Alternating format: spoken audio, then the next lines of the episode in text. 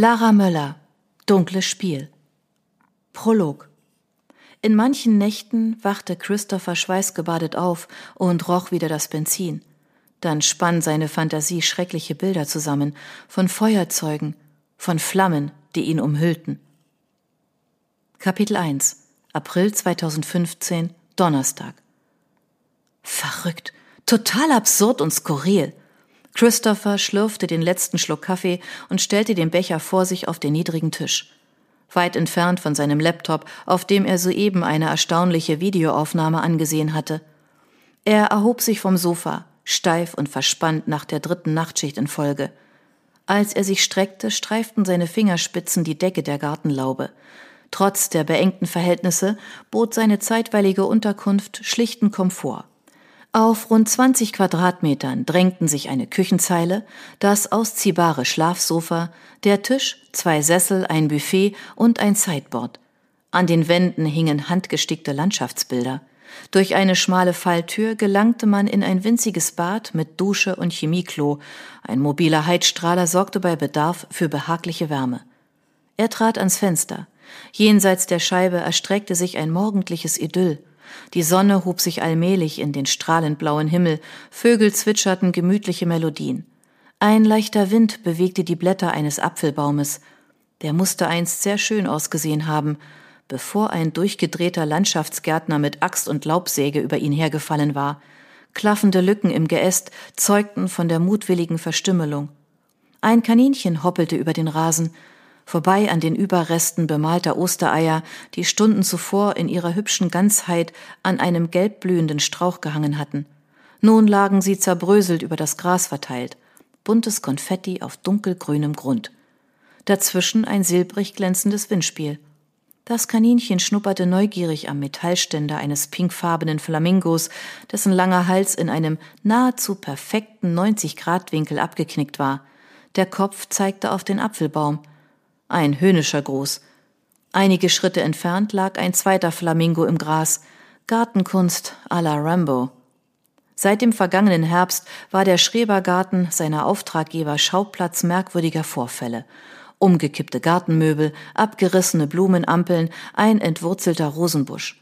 Farbspritzer an den Wänden der Gartenlaube und des Geräteschuppens, Hundekot auf der hölzernen Terrasse – am vergangenen Ostermontag thematisch passend eine Attacke mit rohen Eiern. Während der Winterpause hatten diese Ereignisse aufgehört. Einen brachliegenden Schrebergarten zu verschandeln, machte wohl keinen Spaß. Doch nach den ersten Frühlingstagen begannen die Übergriffe erneut.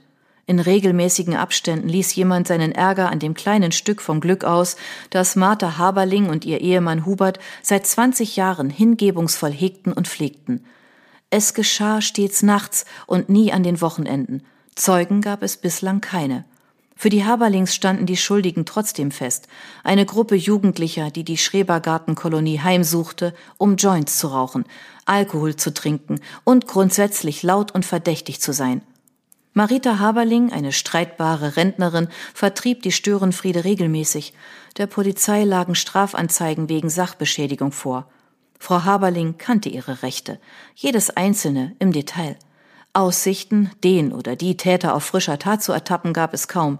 Der Schrebergarten konnte nicht rund um die Uhr von Beamten überwacht werden. Vorhang auf für die Privatdetektei Kleemeyer. Wir übernehmen jeden Fall. Christopher gähnte. Die Welt verschwamm vor seinen müden Augen. Er rieb sich das Gesicht und blinzelte, bis Farben und Formen zurückkehrten. Die Haberlings trafen um zehn Uhr ein. Ihm blieb eine Viertelstunde, um seine grauen Zellen in Schwung zu bringen. Die Kaffeemaschine in der Küchenzeile hielt den dringend benötigten Treibstoff bereit. Er füllte seinen Becher erneut mit der schwarzen Flüssigkeit, gab Milch und Zucker dazu, danach öffnete er die Eingangstür. Kühle Morgenluft strömte herein, sie brachte den frischen Duft des Frühlings mit sich. Obwohl er in seinem T-Shirt fröstelte, ließ er die Tür offen. Sauerstoff war wichtiger als Wärme. Er setzte sich aufs Sofa, nahm einen Schluck des heißen Kaffees und spielte die Videoaufnahme ein viertes Mal ab. Zunächst sah man bloß eine Gestalt, die sich im Zwielicht des anbrechenden Donnerstags dem Schrebergarten näherte. Klein, schlank, gekleidet in einen dunklen Mantel, eine Schirmmütze tief ins Gesicht gezogen. Vor dem Gartentor blieb die Gestalt stehen, den linken Arm seitlich an den Körper gepresst. Sie blickte sich verstohlen um, machte sich am Tor zu schaffen und betrat das Grundstück. Die Szene rückte näher heran, als der Zoom des Camcorders betätigt wurde. Das diffuse Licht genügte, um unter der Schirmmütze das schmale Gesicht einer Dame in den frühen Siebzigern zu erkennen.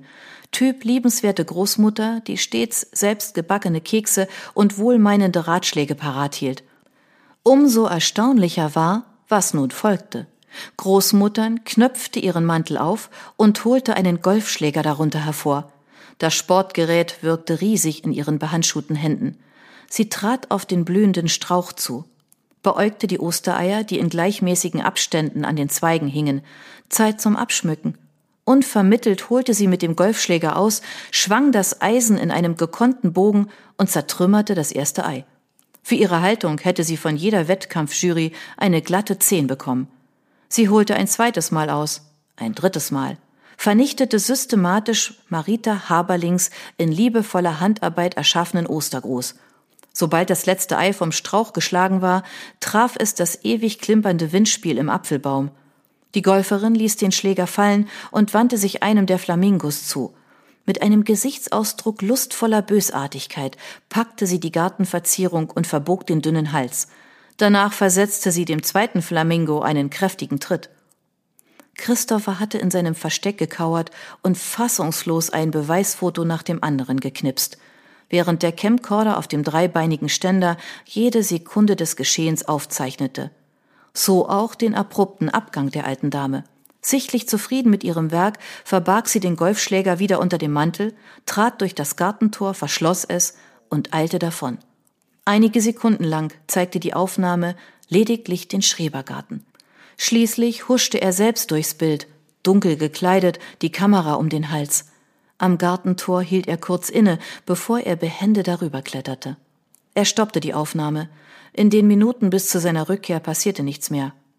Christopher war der alten Dame in sicherem Abstand bis zum Ausgang der Schrebergartenkolonie gefolgt. Dort war sie auf ein Damenrad gestiegen und mit dem Golfschläger in der Hand davongeradelt. Ihre Wahl des Fluchtmittels hatte dem absurden Erlebnis die Krone aufgesetzt. Warum besaß die Golferin einen Schlüssel für das Gartentor? Stammte sie aus dem Bekannten oder gar Freundeskreis der Haberlings? Was war ihr Motiv für die anhaltende Zerstörungswut? Fragen über Fragen, die hoffentlich bald beantwortet wurden. Inzwischen war ihm ausreichend kalt. Als er die Eingangstür schließen wollte, entdeckte er Marita Haberling. Die Rentnerin näherte sich im Laufschritt dem Schrebergarten. Trotz ihrer Leibesfülle erreichte sie ein beeindruckendes Tempo. Ihr nicht minder umfangreicher Gatte folgte weit abgeschlagen. Eine hervorragende Metapher für die Beziehungsdynamik der beiden. Er trat hinaus auf die Terrasse. Frau Haberling schloss soeben das Gartentor auf. Beim Anblick der Verwüstung entfuhr ihr ein spitzer Schrei. Diese unverschämten Dreisten! Sie raufte sich das lilastichige Haar. Das werden mir diese Kriminellen bezahlen. Jugendknast, da gehören sie hin. Weggesperrt, die ganze Bande. Wahrscheinlich hätte er ihr vorhin während des Telefonats von der wahren Täterin erzählen sollen. Aber in diesem speziellen Fall bevorzugte er die Live-Präsentation als kleine Belohnung für drei schlaflose Nächte. Mittlerweile war Herr Haberling eingetroffen, schnaufend wie eine Dampflok, das Gesicht knallrot vor Anstrengung. Das weiße Haar klebte ihm an der Stirn. Zeigen Sie mir die Aufnahmen, verlangte Frau Haberling. Ich will sehen, wie diese Subjekte über mein Eigentum herfallen. Bitte, er deutete auf die Gartenlaube. Sie werden allerdings überrascht sein.